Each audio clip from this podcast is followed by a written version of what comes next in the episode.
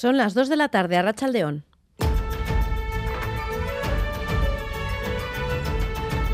Crónica de Euskadi con Irache Martínez.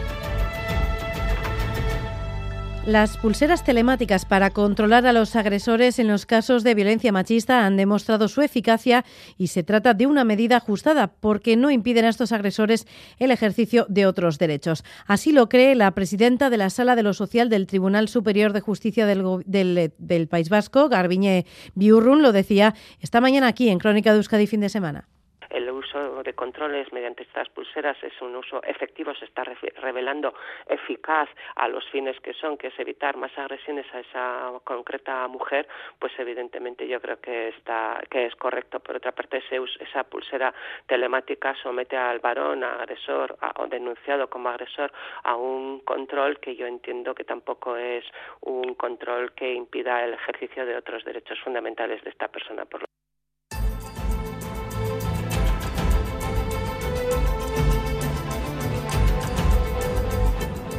Pero la última hora nos lleva a Navarra porque en Villaba un hombre de 40 años ha sido apuñalado mortalmente esta mañana en las inmediaciones del polígono Landazábal. La policía busca al agresor que se ha dado a la fuga. Enseguida nos iremos en directo a Villaba para conocer todos los detalles de lo sucedido.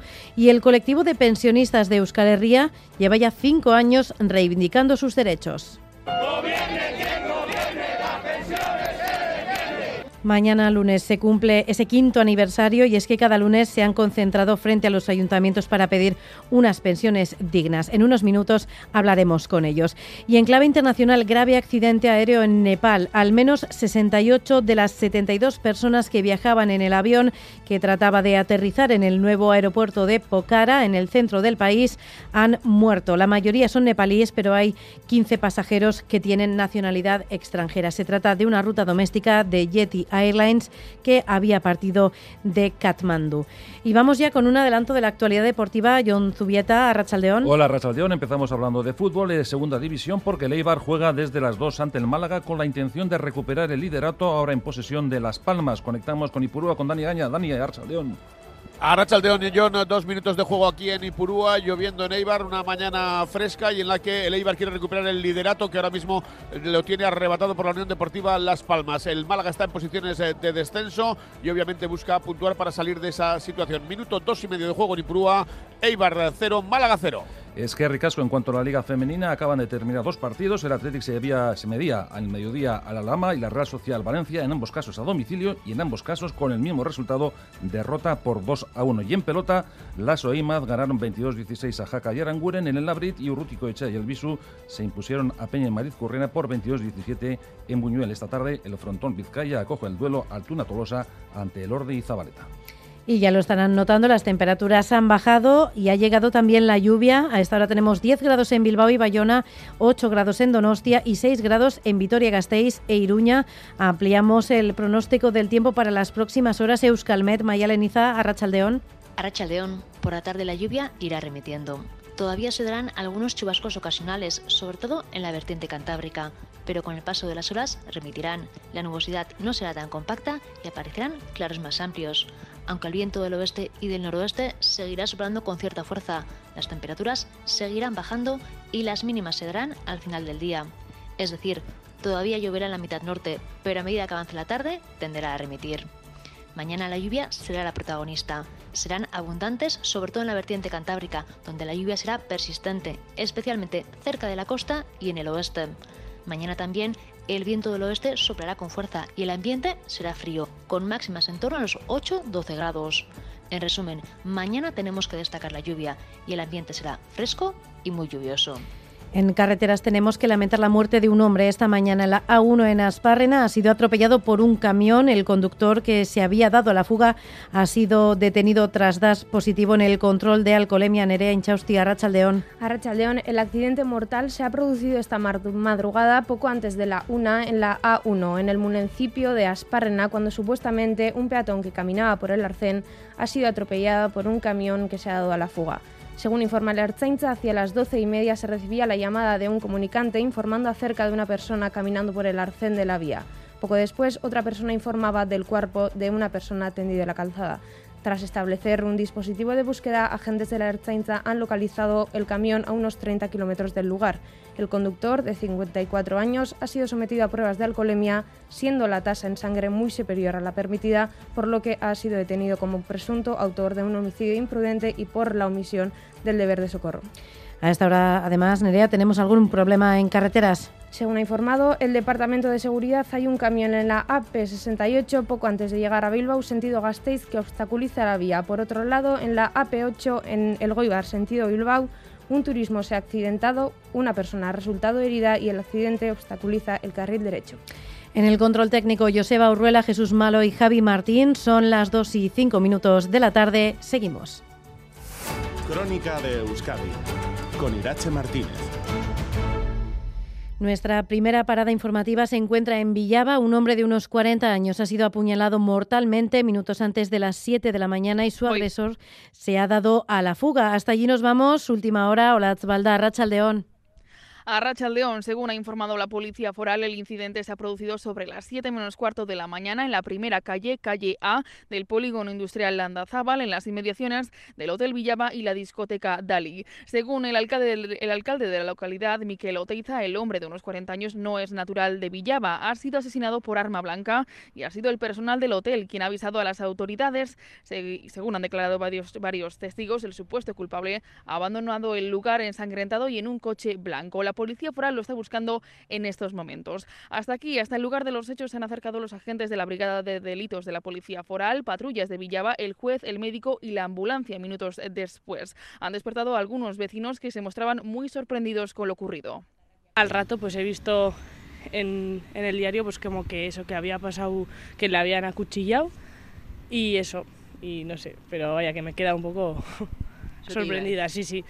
Veímos pues, oh, lo que te he contado. Todo esta mañana, a las 8 de la mañana estaba aquí la ambulancia y los forales después, que han cordolado todo, unos tíos pues, todos haciendo la pesquisa que tenían que hacer.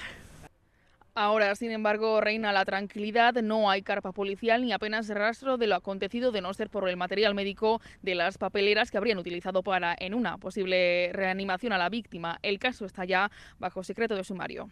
Es que ricasco Olatzvalda en directo desde Villava. Y las pulseras telemáticas para controlar a los agresores en los casos de violencia machista han demostrado su eficacia y se trata de una medida ajustada porque no impiden a estos agresores el ejercicio de otros derechos. Son las palabras de la presidenta de la Sala de lo Social del Tribunal Superior de Justicia del País Vasco, Garbiñe Biurrun, esta mañana aquí en Crónica de Euskadi fin de semana. Biurrun también hablaba de la reciente elección de Conde Pumpido como presidente del Constitucional y espera que con él comience una nueva etapa y no ve conveniente que se asuma la división en dos grupos del Tribunal Xavi Segovia. La presidenta de la Sala de lo Social del Tribunal Superior de Justicia del País Vasco, Garbiñe Biurrun, considera absurdo que se asuma en funcionamiento en bloques de progresistas y conservadores del Tribunal Constitucional y del Consejo General del Poder Judicial.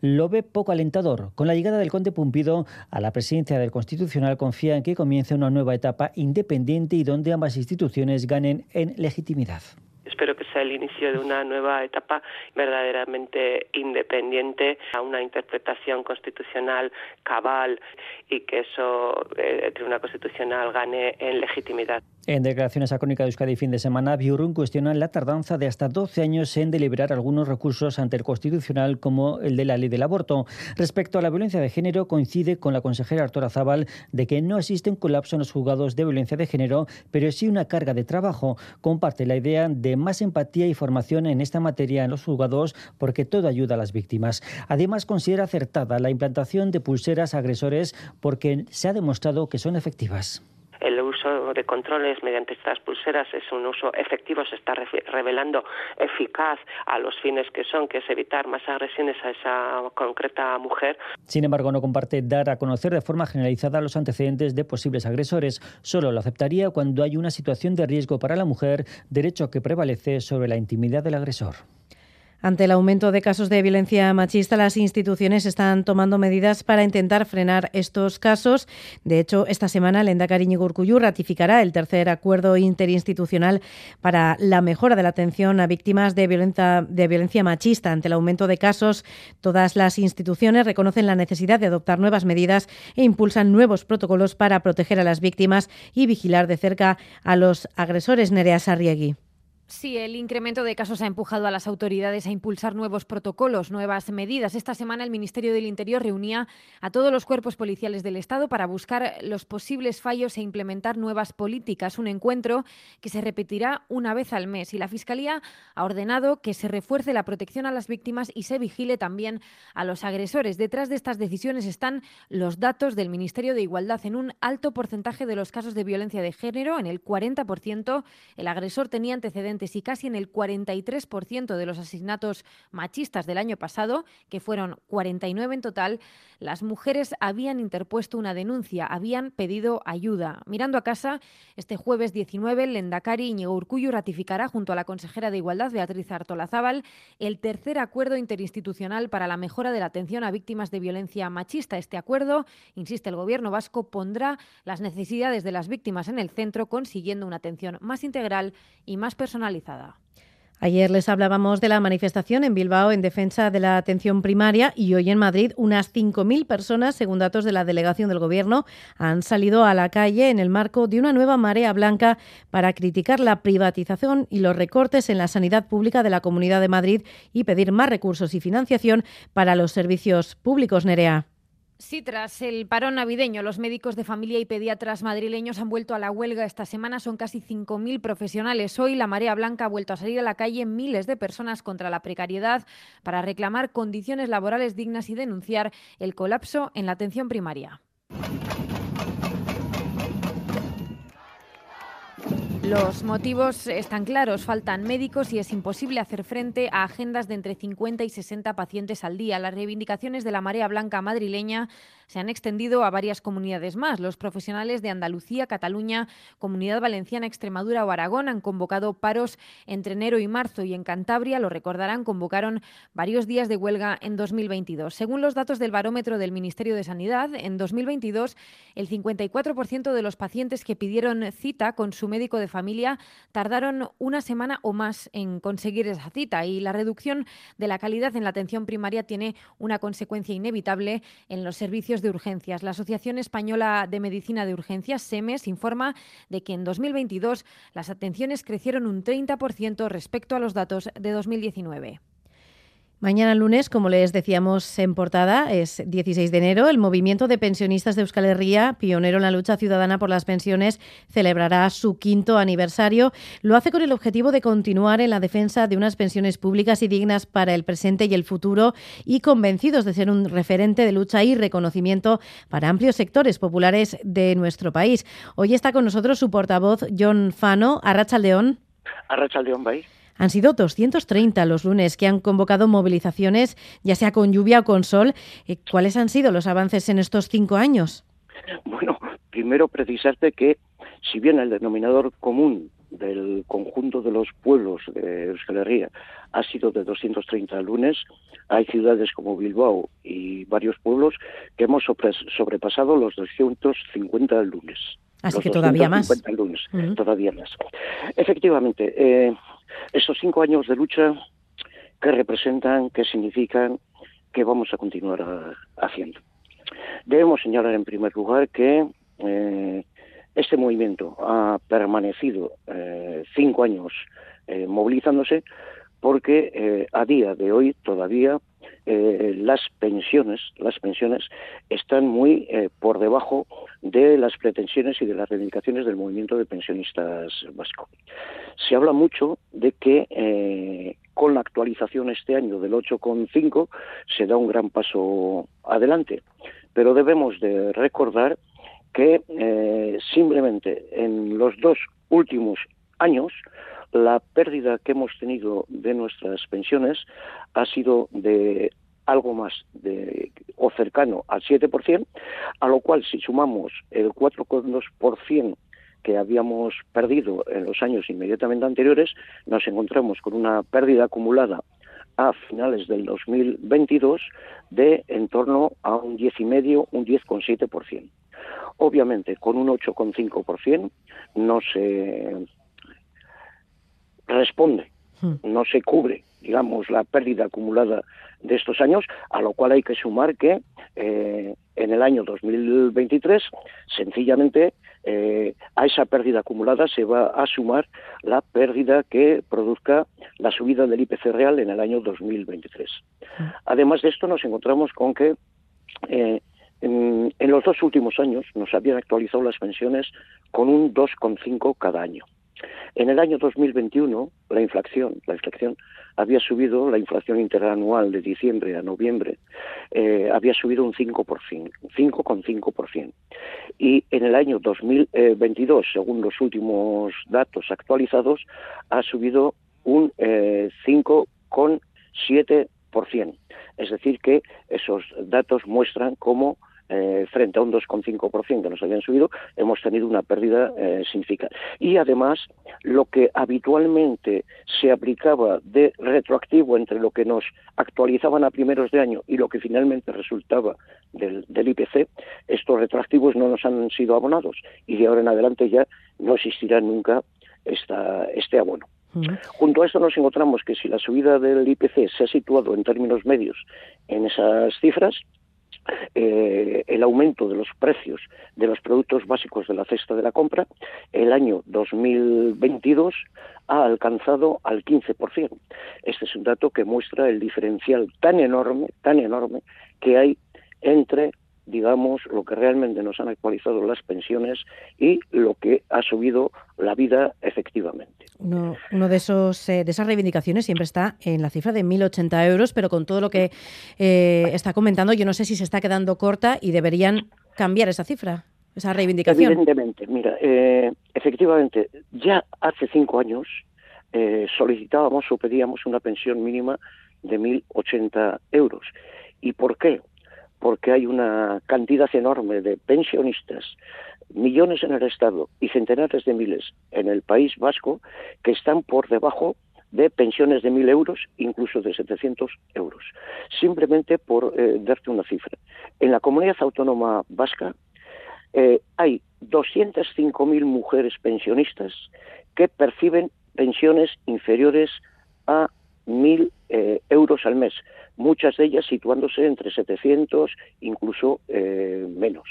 Para nosotros y nosotras era fundamental, fundamental que eh, una pensión mínima de 1.080 euros fuera reconocida. Es más, me atrevo a, añadir que esa pensión mínima es ya muy insuficiente, habida cuenta de que sencillamente si actualizáramos desde hace cinco años esa cantidad de 1.080 euros con eh, la subida de la, de la inflación o del IPC se situaría en 1.230 euros. A día de hoy nosotros no planteamos, digamos, esa demanda de 1.230, planteamos 1.080 porque aún, porque aún las pensiones mínimas, tanto las contributivas como las no contributivas, se sitúan muy por debajo de esa cantidad. En concreto, aplicándose el 8,5% a la pensión mínima de una persona jubilada con 65 o más años, que viva sola, le va a quedar una pensión mínima de 783 euros al mes. A una persona con pensión no contributiva, no contributiva, con un 15% de subida o de actualización de la pensión, que es lo que está eh, se va a aplicar este año, todavía va a continuar con una pensión de 484 euros. Entiendo, por tanto, que hay, que hay motivos para, para seguir eh, en lucha. Yo no sé si van a, van a celebrar este quinto aniversario de alguna forma especial. Pues sí, lo estamos celebrando porque, en definitiva, o lo vamos a celebrar porque em, después de cinco años, en definitiva, eh, queremos valorizar o, expresar, eh, digamos, lo que han significado estos cinco años eh, de lucha y sobre todo con una conclusión, con una conclusión. Eh, después de cinco años de, lucha ininterrumpida bajo sol, frío, lluvia, el movimiento de pensionistas vasco está mm, firme y convencido y dispuesto, digamos, a seguir peleando por unas pensiones públicas dignas. Y en este sentido, bueno, ya este pasado jueves hicimos una comparecencia en eh, el Café Anchoquia de Bilbao, donde eh, expresamos en euskera y castellano el contenido del manifiesto con el que afrontamos este quinto aniversario y lo que vamos a hacer adelante. Presentamos también una revista preparada al efecto de 64 páginas con un sinfín de fotografías y expresiones gráficas de lo que hemos hecho estos eh, años. Eh, también presentamos un cartel y, en definitiva, eh, la rueda de prensa o comparecencia del jueves no sé si no fue sino digamos la presentación la presentación de la campaña que venimos haciendo y quiero destacar que el mismo día jueves también al igual que en otros pueblos de Euskal Herria solicitamos una comparecencia o reunión con eh, las autoridades del Ayuntamiento de Bilbao. Eh, tuvimos una reunión a la una del mediodía el mismo jueves con el señor alcalde encabezando la Junta de Portavoces donde están todos los grupos corporativos eh, municipales, perdón, de Bilbao reconocieron las movilizaciones y las demandas que estamos planteando, manifestaron algunos de ellos algunas eh, diferencias con respecto a lo que demandamos, pero no por ello dejaron de reconocer, digamos, la justeza y la razón de nuestras reivindicaciones. Y en concreto también eh, asumieron que normalmente en el mes de febrero eh, tendremos una comparecencia, una delegación del movimiento de pensionistas de Bilbao, de Bilbao con el Pleno del Ayuntamiento para, en definitiva, seguir explicando y haciendo partícipe al conjunto del consistorio de Bilbao de lo que estamos eh, demandando. Junto a esto, avanzo, eh, mañana, mañana día 16, será la fecha central puesto que el día 15, donde iniciamos las movilizaciones, es el día de hoy, y eh, queríamos, en definitiva, que fuera un lunes el primer lunes inmediatamente del 15, donde, eh, digamos, manifestáramos o celebráramos eh, el quinto aniversario, porque eh, está programado para que en, las cuatro capitales y en 75 pueblos de Euskal Herria, al menos, mañana lunes, se hagan concentraciones y manifestaciones. Muchas de ellas van a tener un carácter festivo y lúdico, van a ir precedidas o acompañadas de calejiras, de grupos eh, musicales, culminarán con bueno, no nos, eh, no, nos lo desvele todo porque si no, eh, no hay factor sorpresa. Vamos a esperar a, mañana, a, ese quinto aniversario para, para, bueno, para celebrar. Eso es. muchísimas gracias, John Fano, pues presidente, portavoz, perdón, del Movimiento de Pensionistas de Euskal Herria. Es que ricasco, gurekin egoteagatik. Bai, ere, mi esker. Agur. Agur, bai. Y seguimos con otra reivindicación porque la crisis del metal de Vizcaya dará mañana un nuevo paso con la mediación del gobierno vasco. Los sindicatos y la patronal se vuelven a reunir con el arbitraje del agua para tratar de acercar posturas y poner fin a las protestas. La principal reivindicación sigue siendo el incremento salarial para recuperar el poder adquisitivo. Xavi Segovia. Sí, el metal de Vizcaya sigue tratando de alcanzar un acuerdo con la patronal para poner fin a sus jornadas de huelga. Una búsqueda de acuerdo que mañana a las 3 de la tarde volverá a reunir a las partes con la mediación esta vez del gobierno vasco tras la oferta hecha por la consejera de Trabajo y Empleo Idoya Mendía. Los sindicatos y la patronal se reunieron por última vez el 21 de diciembre sin lograr avances.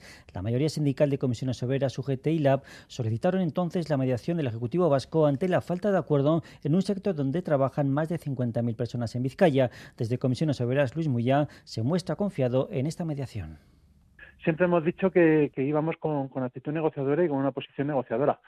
No hemos visto esa misma esa misma actitud por parte de la patronal en, la mesa y la solicitud al gobierno vasco venía por ahí a ver si, si se puede desatascar y, y pueden eh, reconocer ellos también su posición como negociadora y eso puede llevar a un acercamiento y a un acuerdo. Desde la aseguran también que acudirán con disposición negociadora. Miquel Echevarría, responsable del metal la patronal lo que hoy plantea o lo que planteó el 25 de noviembre está lejos de lo que pedimos, pero bueno, veremos si es capaz de plantear alguna otra cuestión y, bueno, desde la iremos con una voluntad negociadora y... La principal reclamación sigue siendo el incremento salarial que garantice el poder adquisitivo. Hasta el momento han sido 11 jornadas de huelga, unas protestas que han llevado a algunos empleados del sector a los juzgados acusados de desórdenes públicos o atentado contra la autoridad.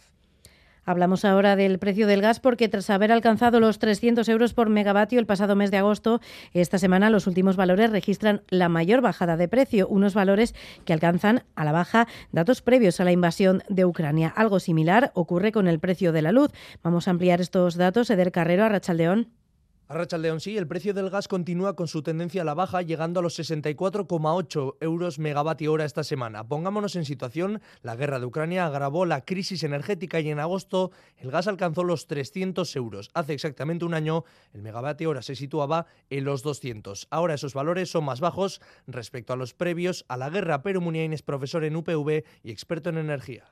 Como es un mercado, depende de la demanda que exista de gas. Este invierno está siendo bastante suave en toda Europa, por lo tanto la demanda de gas no es tan alta. Por ahora el mercado se está estabilizando y las reservas de gas de la Unión Europea son altas, se encuentran en un 82,3% debido a la exportación de grandes cantidades provenientes de Estados Unidos y países árabes. Eso sí, los expertos advierten de que con la llegada del invierno incrementará la demanda y con ello también los precios. Y el precio de la luz cae hoy un 60% en el mercado mayorista. Esta hora, por ejemplo, se sitúa en los 21,6 euros megavatio hora. Por último, los precios del combustible evidencian una ligera subida. El precio del barril de Brent aumenta debido a la caída en el valor del dólar. Es por ello que podremos notar unos céntimos de subida por cada litro de carburante.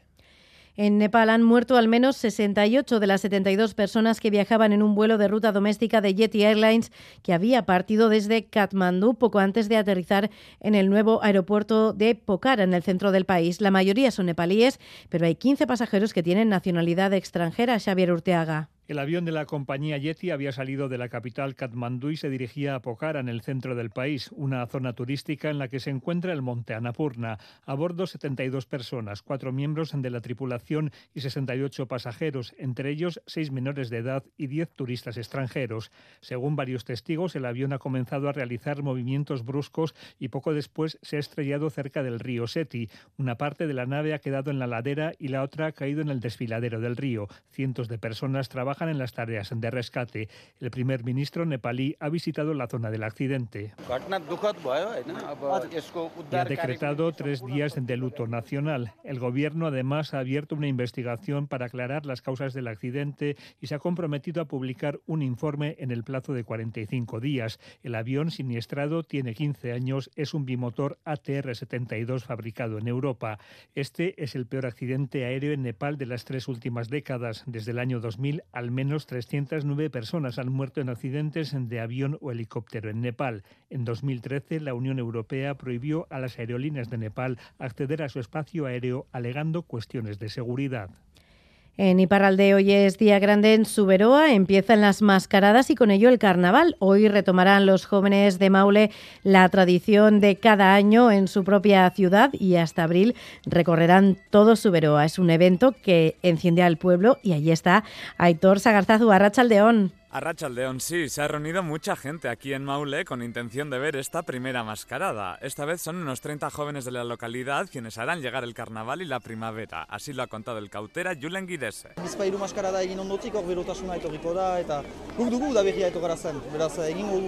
En esta primera mascarada juegan en casa, así lo han demostrado en las barricadas de esta mañana. Y tanto rojos como negros nos han admitido que están nerviosos, pero sobre todo contentos. Escuchamos a Anita Elkegara y Argichu Claveri, dos cuculleros que se estrenan hoy. Guetako izigarri egun importantari egin zen eta goelan aurkezten dizugu, hor jala hiuz para uhilabete horrentako prestatzen gituzu, nien egun amini bat jakusten dizugu egin duguna. Bai ez dugu egin, eta hor handien artigia eta bat dizugu gue arropa izurrak taula sumsa da. Y sobre todo, es el momento para hablar en euskera en Zuberoa. Lo deja claro el arizale Peche Jarragoyen. Euskaraz, jiposta. Maskada, maskada, gue hauteriak, gure hizkuntzan egiten da, bai edo bai. Harán 15 mascaradas en total hasta abril. Visitarán 14 localidades suletinas, empezando y acabando en Maule. La cita para hoy es en la Plaza del Estarre en una hora a las 3 y media para esta primera mascarada de la temporada.